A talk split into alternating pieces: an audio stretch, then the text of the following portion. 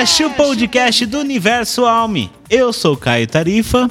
Eu sou a Ana Beatriz, do Núcleo de Criatividade da Vita Residencial. Meu nome é Marina Vieira, sou da área de produto Vita, arquiteta, e a gente veio aqui para falar para vocês um pouquinho sobre aquilo que é sensível de cada um e da individualidade de cada um. É, eu sou a Giovana Loureiro, do NUCA, e eu queria deixar uma frase para vocês pensarem do Jean Paul Sartre. O ser humano está condenado a ser livre. Ô, Gi, quem que é essa bonita no seu colo? É minha filhota. Fala oi, Maite. Não? Tá bom. Muito bem! Hoje a gente está aqui reunido para falar um pouco sobre arquitetura. Mas antes, siga a gente no Anchor FM, no Spotify e no Apple Podcasts, que sempre que sair episódio novo, você será notificado. Segue a gente lá. Agora, vamos pro tema. Existe um manual de arquitetura que funcione para todas as pessoas? Não, não, e é ótimo que não. A arquitetura ela é completamente subjetiva né, e ela varia muito conforme o sentimento de cada um, né? Então, o sentir de cada um vai dizer muito sobre esse manual, como que vai funcionar. Mas de via geral não existe, né, meninas? Não, e a identidade também de cada pessoa que vai concedendo o projeto de arquitetura ou interiores também. Então, acho que é Bem variável mesmo. É como pensar o estilo de roupa, né? Que a gente fala, graças a Deus, a gente olha assim, tem uma variedade enorme, uma cor gigante no mundo, porque as pessoas elas se reinventam, elas se descobrem sempre. Senão a gente estaria usando calça boca de sino até hoje. Exatamente, exatamente. Já tá todo mundo igualzinho de uniforme, né? Mas é algo muito fluido e algo muito de cada um mesmo, né? E é isso que eu acho que traz a vida e encanta a gente em cada experiência que a gente acaba recebendo, né? E a arquitetura ela tem esse dever de trazer a personalidade nos seus projetos. Acho que a personalidade e uma forma também de conforto, né? Não é, vamos imaginar como se fosse uma roupa. A roupa não precisa só de ter personalidade, ela precisa trazer conforto, ela tem que trazer funcionalidade e ela tem que atender uma série de coisas. Então, entendo que a arquitetura é dessa forma, ela tem que ter estética, que é algo importantíssimo. Além da estética, ela tem que trazer o conforto para quem está lá dentro, para a proposta da pessoa, que às vezes eu estou com a minha casa, mas eu adoro da festa. E eu quero que os meus convidados tenham conforto também. Então, o espaço ele tem que ter conforto para todo mundo, né? São aqueles três pilares, né? Que é estrutura, forma e função. Acho que isso explica muito bem a arquitetura. É, eu acho que a gente tem dentro do conceito né, de, de fazer arquitetura e, e fazer projetos, a gente tem como ponto central as pessoas, né, que são os usuários. Então, é, como você perguntou lá no começo, existe um manual.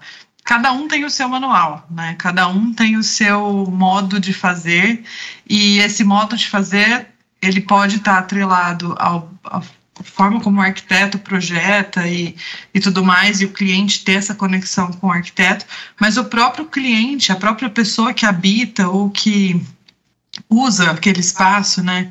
Ela vai moldando com o tempo aquilo. Então, uma casa que foi construída e que foi habitada por uma família e que será habitada por uma outra família em outro momento, ela vai ser totalmente revista ali, né?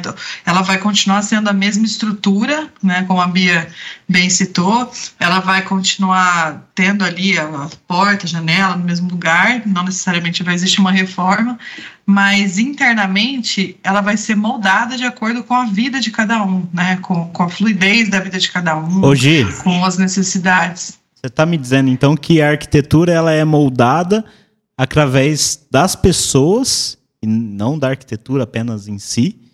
E que. É, exatamente. E essa relação, principalmente agora, nesse momento que a gente está vivendo, pandemia, pós-pandemia, graças a Deus, eu gostaria de que isso fosse uma verdade, essa pós-pandemia. A gente Temos não sabe o que se espera, né? né? Vamos ser otimistas.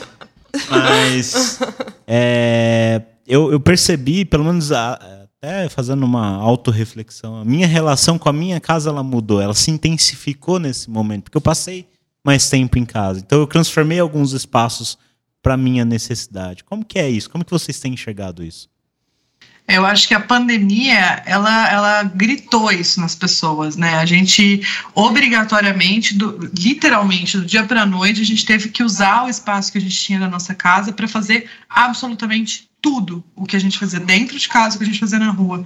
Então, é, as famílias com uma estrutura de, sei lá, pai, mãe, filhos, cachorro, tal, tal, tal, eles tiveram que fazer da, da casa o seu home office, a sua escola, enfim, constituir vários espaços ali, né, mistos. Então, é. isso, essa funcionalidade da casa e a usabilidade da casa gritou para todo mundo durante a pandemia, né? E mudou demais é, a forma como a gente enxerga os espaços. Hoje, e dentro disso também, a gente pensa assim que com essa releitura que a gente foi convidado a fazer sobre a moradia, a gente tem que nós como seres humanos fomos obrigados a ficar longe longe um dos, um dos outros, né? E com isso a gente precisou de usar a própria arquitetura a própria casa, a própria decoração, vamos falar assim, como uma forma de aproximar e de quebrar um pouco daquele frio que a gente sente com a pandemia. Todo mundo está preso dentro de casa. Você queria ir no parque, mas você não pode ir no parque. Ah, você queria ver seu avô, sua avó, seu irmão, seu primo, seu tio? Você não pode ver, né? Então é nisso que a gente começa a usar de muitas ferramentas e as pessoas fizeram disso muito empiricamente, né? Trazer o próprio parque para dentro de casa. Que aí começa a ver o consumo de plantas. As pessoas começaram a transformar o apartamento delas num, num espaço de cultivo de planta, que além de remeter a essa necessidade de habitabilidade em espaços mais abertos, ela também é um passatempo que relaxa a mente gigantesca, de uma forma absurda, né? Além disso, a gente tem os portas-retratos cacarecos que a gente sai carregando, que vai carregar. Ah, isso aqui lembra meu pai, isso aqui lembra minha avó. Nossa, isso aqui foi daquele dia, assim, assim, assado. Então, a casa ela assume essa. Ela esse... conta uma história. Ela conta e a gente quer ouvir o que ela tem para contar, né? Isso que eu acho que é super gostoso. Teve também um, um ponto da pandemia, perdão, te interrompi, que foi legal porque a pandemia de forma geral ela fez com que nós repensássemos várias questões de planeta, né? Nosso planeta ele chegou num ponto que não dá para seguir do jeito que está e as nossas relações com tudo também não, não é possível da gente continuar assim. A gente pode continuar, mas a gente não deve, né? E a gente percebe que nessa relação, conforme a Bia já tinha colocado, né, a função ela é muito importante. Então a gente está com um cenário econômico super complicado, né? Tá tudo extremamente caro, mas a gente percebe que as pessoas não estão se privando de reformar apartamentos, não estão se privando de reinventar alguma coisa que ela tenha dentro de casa, né? E isso e, é uma e o que é muito legal também é que as pessoas estão fazendo a própria decoração. Então é muito legal essa tendência que não é só ir na loja e comprar alguma coisa. É todo um trabalho igual de identidade que a gente estava falando mesmo. Além de você ter alguma coisa na sua casa, você pega, você faz, participa de todo o processo e está tendo um mercado, está abrindo um mercado muito grande para isso agora, dessas facilidades para a gente mudar nossa casa e não de uma forma fixa. Então a gente pode ir mudando e se você quiser trocar uma parede não vai estragar depois. E também de pensar igual a gente estava colocando no começo, né? A Pantone lançou lá que a cor do ano é um, um roxinho, né? É, até em relação à responsabilidade do arquiteto ou da pessoa, né? Não é porque a tendência é o roxo que você vai pintar sua casa inteira de roxo, e ano que vem você vai atualizá-la para laranja e no outro ano para verde. A questão é justamente essa sensibilidade de hoje você poder entender aquilo que faz sentido pôr na sua casa. Você não vai comprar um vaso de borboleta porque em algum momento isso se tornou uma tendência, né? Isso é tem a ver com usabilidade? Eu acho que é uma questão de mentalidade também. A gente pensa carro elétrico que está saindo, todas as marcas estão repensando o design de forma geral para evitar gastos que não fazem sentido, né? É uma pegada, eu acho que a gente tem seguido de minimizar tudo, minimizar impacto, minimizar dano e minimizar, eu acho que também essa esse over que durante muito tempo foi vangloriado e cultivado, né? É, e também com certeza a mudança climática tem colaborado muito para esse movimento. 2020 foi nosso ano mais quente e Fora isso, queimada na Amazônia, toda hora a gente está vendo aí alguma coisa de problemas ambientais, então isso colabora muito para o movimento. Repensar, né? Pra repensar. Eu acho que uma coisa importante da gente ressaltar, disso que vocês estão, estão até falando, meninas, é justamente essa questão do, do, do menos é mais. Assim, é até super clichê falar isso, porque é algo que vem aí do, do modernismo, né, e tudo mais. E aí a gente fica batendo nessa tecla, mas a gente começa a perceber essa tendência em, em, em, basicamente todos os anos, assim, né? Os anos vão passando e, e aí é sempre uma tendência de um minimalismo revisto, refeito, reformulado, de, em, em, questão de uso, uso, de cores, questão de uso de materiais. Então, é, o que a gente, que as meninas estão até falando, que reflete muito na arquitetura, na questão de interiores e acabamento, é é a questão de materiais naturais, essa questão de, de não camuflar o que se, se tem de, de, de real. Eu não preciso, por exemplo, revestir um concreto aparente. Eu posso deixar ele bonito do jeito que ele é. Eu não preciso, não preciso por exemplo, comprar uma, um acabamento que imita pedra se eu posso usar a pedra natural. Então, é, as coisas tiveram, elas, a tendência é que a gente retome um pouco do, do brutalismo. Do, do que é brutalista, né? Do que, do que remeta à verdade da, dos materiais e, e, e que isso seja mais natural, até na sua própria no seu próprio pós-obra, né? Então, que, que as coisas tenham um pouco mais de verdade. E, e, e, que seja mínimo, né? Não, não precisa, igual a Má falou, não vou comprar um vaso de borboleta hoje porque é tendência. As pessoas, elas estão com outra cabeça, né, hoje em dia. E até dentro da própria casa. Meu, eu não vou tulhar minha casa de coisa porque eu acho bonito. Não, eu estou usando esse espaço, eu quero ter menos trabalho com ele, eu não quero ficar em prol da minha casa, eu quero que a casa trabalhe para mim, que ela me abrigue, não que eu precise trabalhar em cima dela o tempo todo. Hoje, até pensando nisso, por exemplo, né, a gente começou conversando sobre a questão do, do minimalismo e da questão da arquitetura, né? Foi curioso porque a minha irmã ela está construindo uma casa e a gente foi ver algumas referências de casa com ela, né? e abrir uma casa maravilhosa com paredes de vidro, um paisagismo no fundo, aquele móvel bem baixinho, uma luminária, coisa mais linda, né? Aí ela olhou e falou: "Eu acho lindo, mas eu me sinto sozinha e com frio aqui".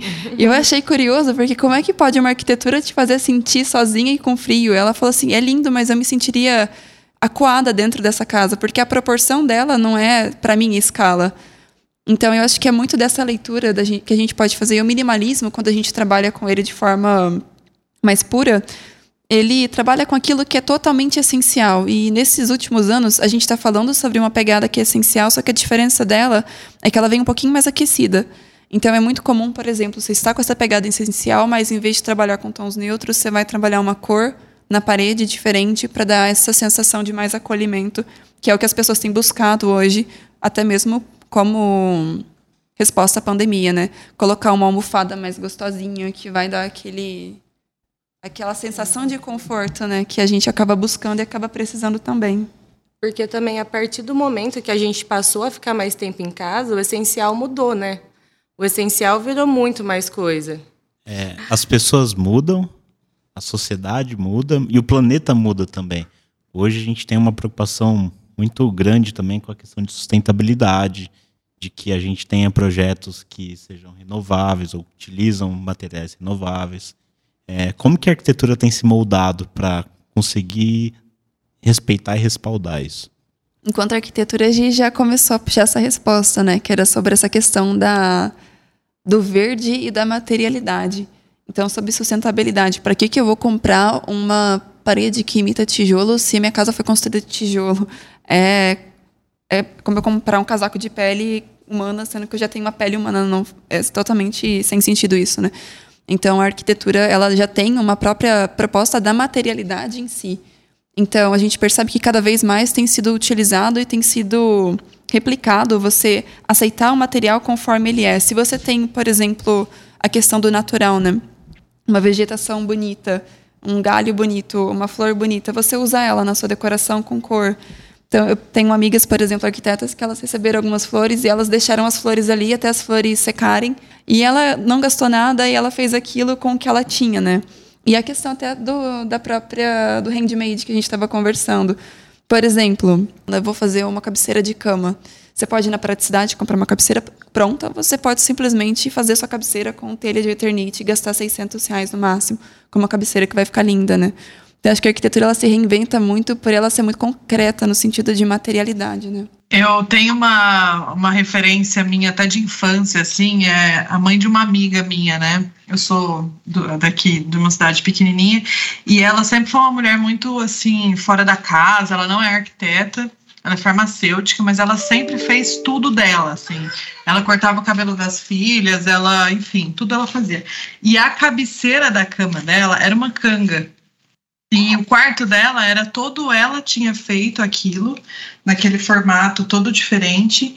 E a cabeceira dela sempre me chamou atenção, porque era uma canga. Então, tipo, é, e isso é muito interessante porque sempre deu muita autenticidade.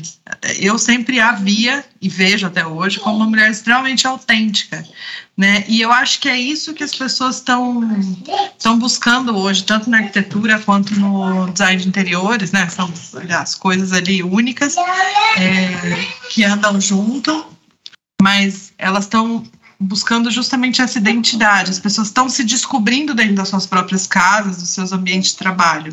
Então, não necessariamente a forma como ela tinha o quarto dela, todo padrão, com aquela cabeceira comprada e tudo mais, é o jeito que ela realmente é, né? Então, as pessoas estão olhando para isso, para os seus lares e, enfim, para os seus ambientes com mais identidade. Também tem a questão da construção civil, né? Que hoje ela é um dos pontos com que mais contribuem também com descarte de com produção de lixo e entulho mesmo. E a construção civil ela tem inovado muito em relação às técnicas e aquilo que ela pode propor de economia, né?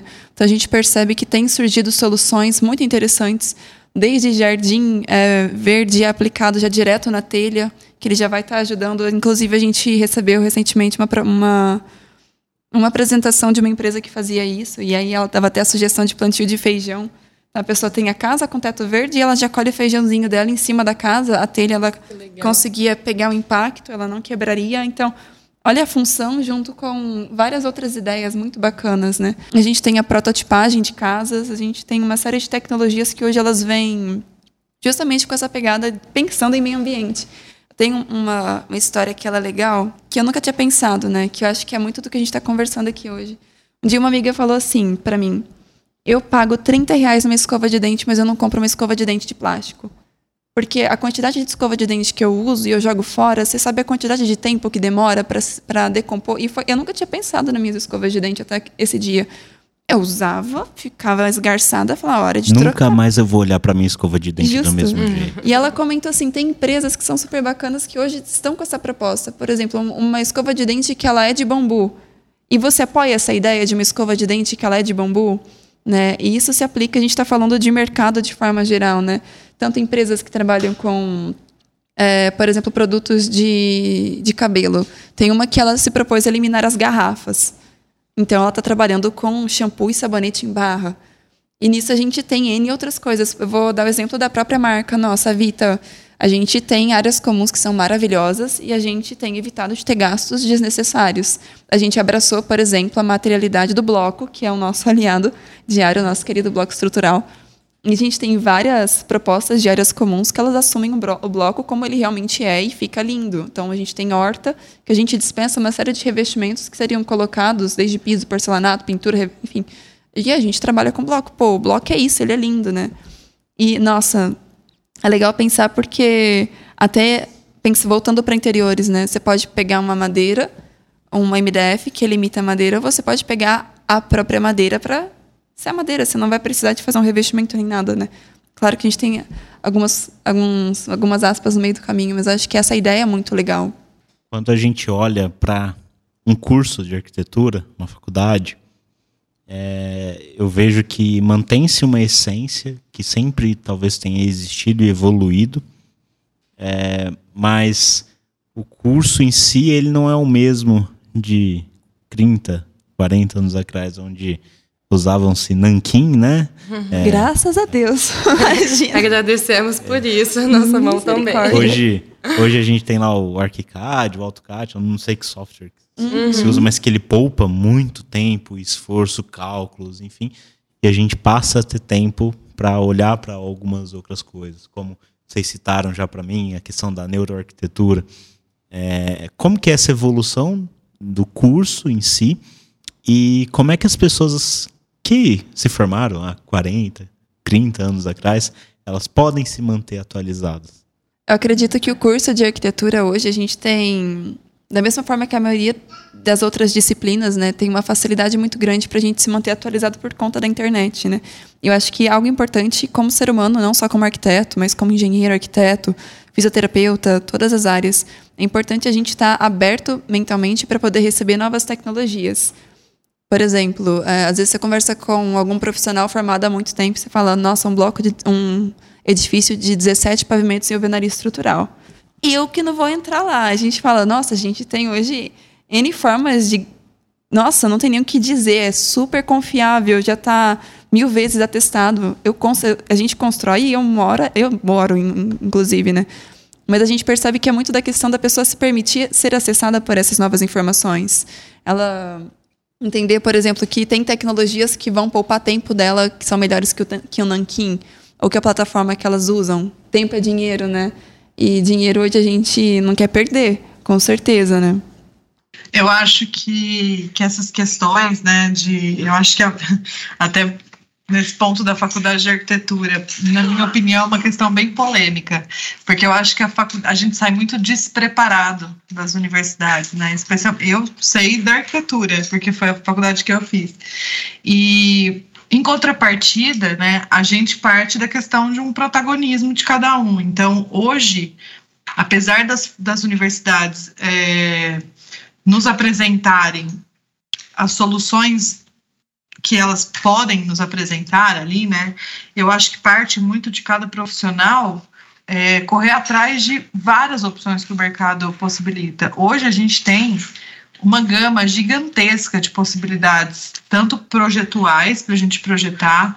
Meu, a gente tem é, um caminho a percorrer como arquitetos de, de gestão de dados, entendeu? De, de, de um, uma arquitetura né, que hoje a gente, inclusive, está fazendo na empresa já a POC, que é a arquitetura generativa, que implementa dados para te trazer muita eficiência.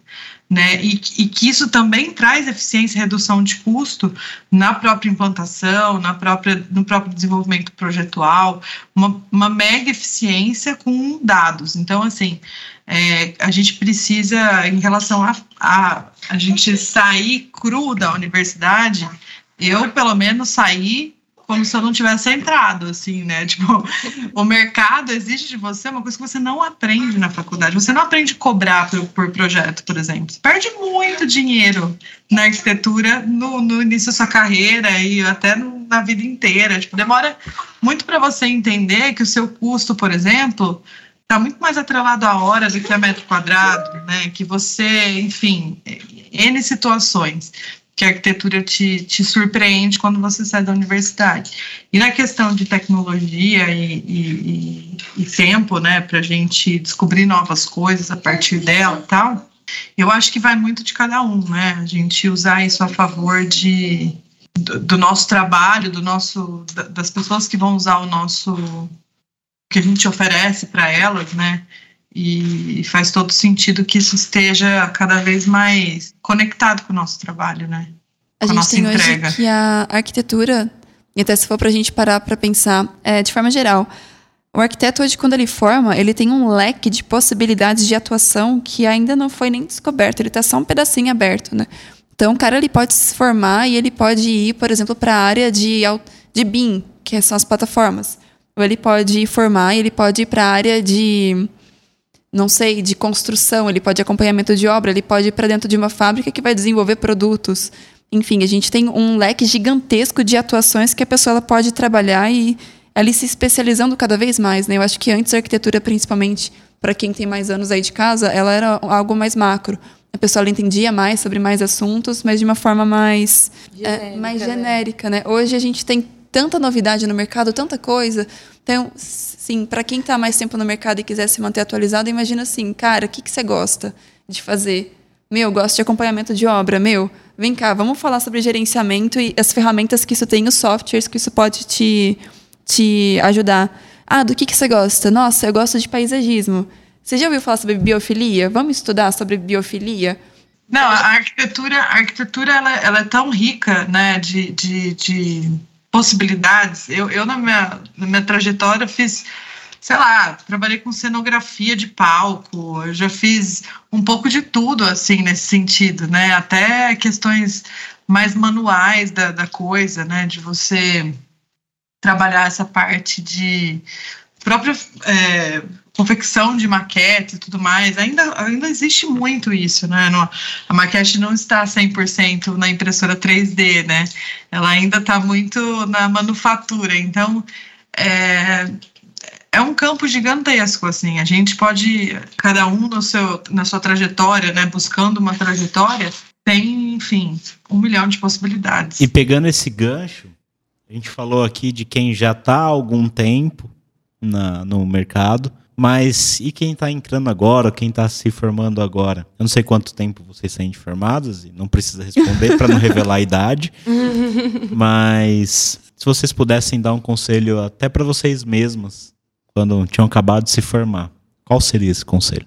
Vixe. Olha, na minha opinião, né, é, eu acho que primeiro a pessoa tem que fazer o que ela gosta, né? Assim, tudo bem que, que o mercado da arquitetura ele está indo muito por esse caminho de, de dados, de gerenciamento de dados, BIM e tudo mais, mas eu acho que a pessoa tem que ir pelo caminho que ela faz, que ela sente feliz, né? É, arquitetura, arquiteto é meio artista, entendeu? Então a gente não consegue trabalhar sem um pouco de, de loucura na criação, sem um pouco de liberdade, sem aquela concepção gostosa de rabiscar no papel. Tem arquitetos que são mais, é, vai, entre aspas, engenheiros, né? engenheiros também que são muito arquitetos. Então, é, depende muito de cada um. Eu vejo pessoas que trabalham arquitetura hoje é, totalmente voltada para a tecnologia, dados e essas questões muito mais tecnológicas, de forma geral. e outras pessoas que estão lá na prancheta, sabe? Eu sou eu, eu sou uma dessas da prancheta. Eu gosto muito assim, né? Não literalmente, porque meu desenho não é tão bom assim, mas eu gosto do croquis, eu gosto de pensar com lápis na mão. Eu penso melhor assim. E, e eu acho que meu conselho é esse, assim, faz o que te faz feliz, só que não esquece que daqui a pouco o mercado vai estar tão acelerado, tão louco, que a gente vai ter que se atualizar, entendeu? Então, faz o que você gosta, só que se atualiza o tempo todo. Leia e, e não deixe de estudar, não deixe de fazer cursos, é, saiba mexer bem no software, isso é importante. Acho que é por esse caminho. Eu já acho que se eu pudesse voltar, pelo menos o conselho que eu daria para mim se valer de alguma coisa, eu acho que eu falaria assim, cara, todo mundo que tá do teu lado vai somar com você no teu aprendizado e vai poder contribuir de uma forma. Então a gente falou que a arquitetura é muito vasta porque os perfis de pessoas também são muito vastos. Então, aprenda que quem está do teu lado vai somar contigo na tua construção. Então, essa mentalidade, pô, é concorrente, meu, não, não é concorrente. É concorrente se você lidar com ele assim, e quem vai sofrer com isso é só você. Entenda que cada pessoa é única. Isso, ponto final. Né? E você, com certeza, vai concorrer com pessoas que querem a mesma coisa, só que não precisa de ser aquela coisa pesada. Então, leve isso, leve a vida de uma forma leve, de uma forma gostosa e aprenda a captar tudo aquilo que as pessoas elas estão exalando em volta delas. Tem gente que é bom em paisagismo, tem uma sensibilidade gigante para plantas e para entendimento dessa biofilia. Cara, aprende, meu. Você está fazendo um contato super bacana ali que vai te ser útil no futuro, além de conhecer uma pessoa incrível. Então, aprenda a ter leveza nessas relações. Eu acho que o meu contato, o meu, meu conselho seria esse: olhar com mais gentileza até Tudo. como, como experiência própria, as equipes multidisciplinares, assim, não, não de, de sim, só multidisciplinar em relação à profissão, né? Ah, cada um tem uma profissão. Até dentro de equipes multidisciplinares com arquitetos, ali, que cada um tem uma especialidade. É muito mais gostoso criar junto, né? É muito mais rico criar junto, porque às vezes a gente está olhando para uma coisa, fixo naquela ideia, apaixonado por aquela ideia, e vai chegar um outro e vai falar assim: ó, oh, se você mudar isso aqui, vai ficar tão melhor. E aí, tipo, eureka, sabe? Você descobriu aquilo de uma forma é, extremamente é, rica, que, que é isso que a Mazinha falou, com a experiência do outro, é, colocando o dedo ali na sua atuação. E isso é muito, muito bom mesmo. Bom, eu sou formada recentemente em arquitetura, então acredito que nesse pouco tempo que eu estou formada, o conselho que eu daria é para investir bastante, como a gente falou, em cursos, em software e aprender a aprender, né? Porque como a gente está falando, é um, se trata de um curso que você tem que estar tá sempre se atualizando. Então a gente tem que estar tá sempre estudando, sempre buscando referência e se atualizando de tecnologia também, porque querendo ou não, sistemas estruturais, por exemplo, nada mais são que tecnologias estruturais. E os softwares BIM, por exemplo, vieram para ajudar muito a gente. É, eu lembro, há dois anos atrás, o tanto que eu demorava para fazer um projeto. E é um tempo que, se eu fosse demorar isso para entregar um projeto na Vita, eu ia perder todos os prazos. Isso porque a gente usava vários softwares para conseguir fazer uma entrega total. E com o BIM, por exemplo, a gente já consegue resumir tudo isso em um software só e já criar a prancha no próprio software. E aí dá tempo para a gente conseguir criar mais, que é para mim, pelo menos, é a parte mais gostosa da arquitetura, é a criação. É ser menos operacional e mais criativo, estratégico. Uhum, exatamente.